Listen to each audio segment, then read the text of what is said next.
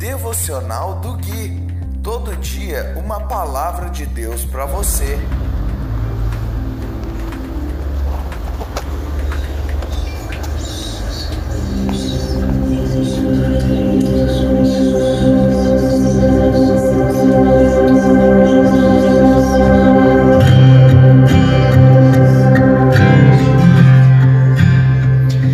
Dia 3 de maio de 2022, devocional de número 255.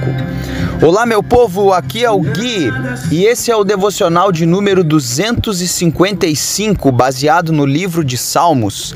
Hoje nós vamos ler o capítulo 103, do versículo 1 até o versículo 11.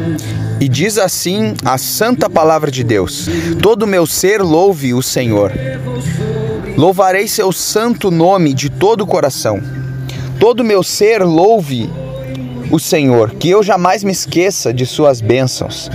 Ele perdoa todos os meus pecados e cura todas as minhas doenças. Ele me resgata da morte e me coroa de amor e misericórdia. Ele enche minha vida de coisas boas. Minha juventude é renovada, como a águia. O Senhor faz justiça e defende a causa dos oprimidos. Revelou seus planos a Moisés e seus feitos aos israelitas. O Senhor é compassivo e misericordioso, lento para se irar e cheio de amor. Não nos acusará o tempo todo, nem permanecerá irado para sempre não nos castiga por nossos pecados, nem nos trata como merecemos, pois seu amor por aqueles que o temem é imenso como a distância entre os céus e a terra. Meus queridos, esse devocional, este salmo, melhor dizendo, ele traz muitos atributos a respeito de Deus. Mas eu quero focar aqui nesse devocional de hoje a respeito do perdão dos pecados. De quem é esse Deus que perdoa os nossos pecados? E é interessante que no versículo 3, o salmista diz assim: Ele perdoa todos os meus pecados. E quando nós vemos que Deus perdoa todos os nossos pecados, o salmista está falando de uma natureza pecaminosa.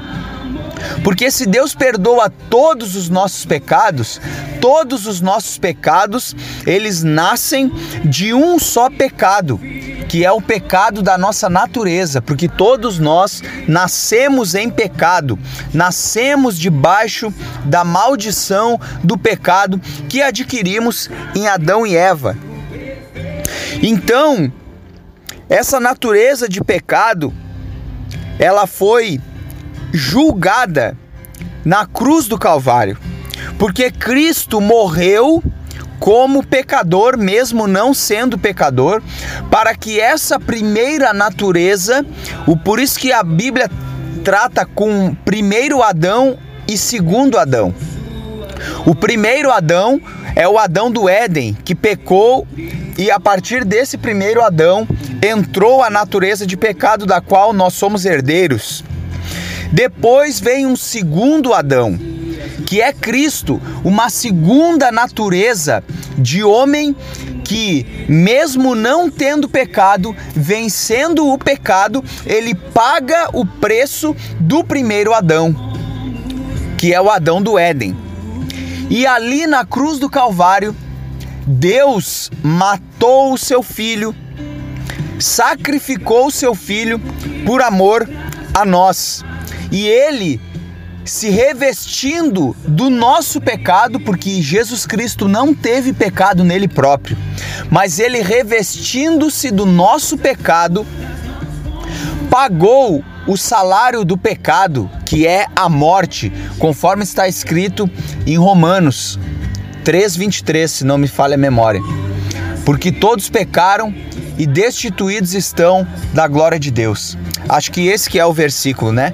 E tem o outro versículo que fala que o salário do pecado é a morte, mas o dom, o presente gratuito de Deus é a vida eterna, dada em Cristo Jesus. E lá no final, é interessante no verso 10 que ele diz assim: que Deus não nos trata como nós merecemos.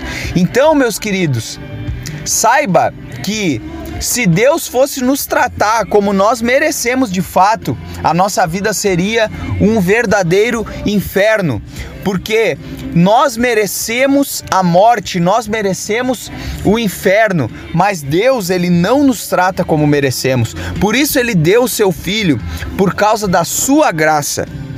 Nós não somos merecedor da salvação que Deus nos deu. Nós não somos salvos porque praticamos boas obras. Nós não somos salvos porque nos santificamos. Pelo contrário, nós só somos santos porque primeiro fomos salvos. E para que o Espírito de Deus habitasse dentro de nós, nós precisaríamos ser salvos primeiro. E por isso, hoje nós conseguimos, através da graça de Deus, vivermos uma vida de santidade. No verso 11 ele diz: O seu amor por aqueles que o temem é imenso como a distância entre os céus e a terra. Então o amor de Deus é grande, é imenso. E é interessante que também é, ele traz aqui uma condição: o amor de Deus por aqueles que o temem. Deus ama a todos, é claro, mas o amor de Deus por aqueles que o temem, existe um plus, existe algo a mais aí que o salmista está declarando aqui. É imenso o amor de Deus, assim como a distância entre os céus e a terra. Eu vou ficando por aqui. Se você ainda não tem Cristo, que Deus te abençoe. Se você já tem Cristo, você já é abençoado. Um abraço e até o próximo devocional.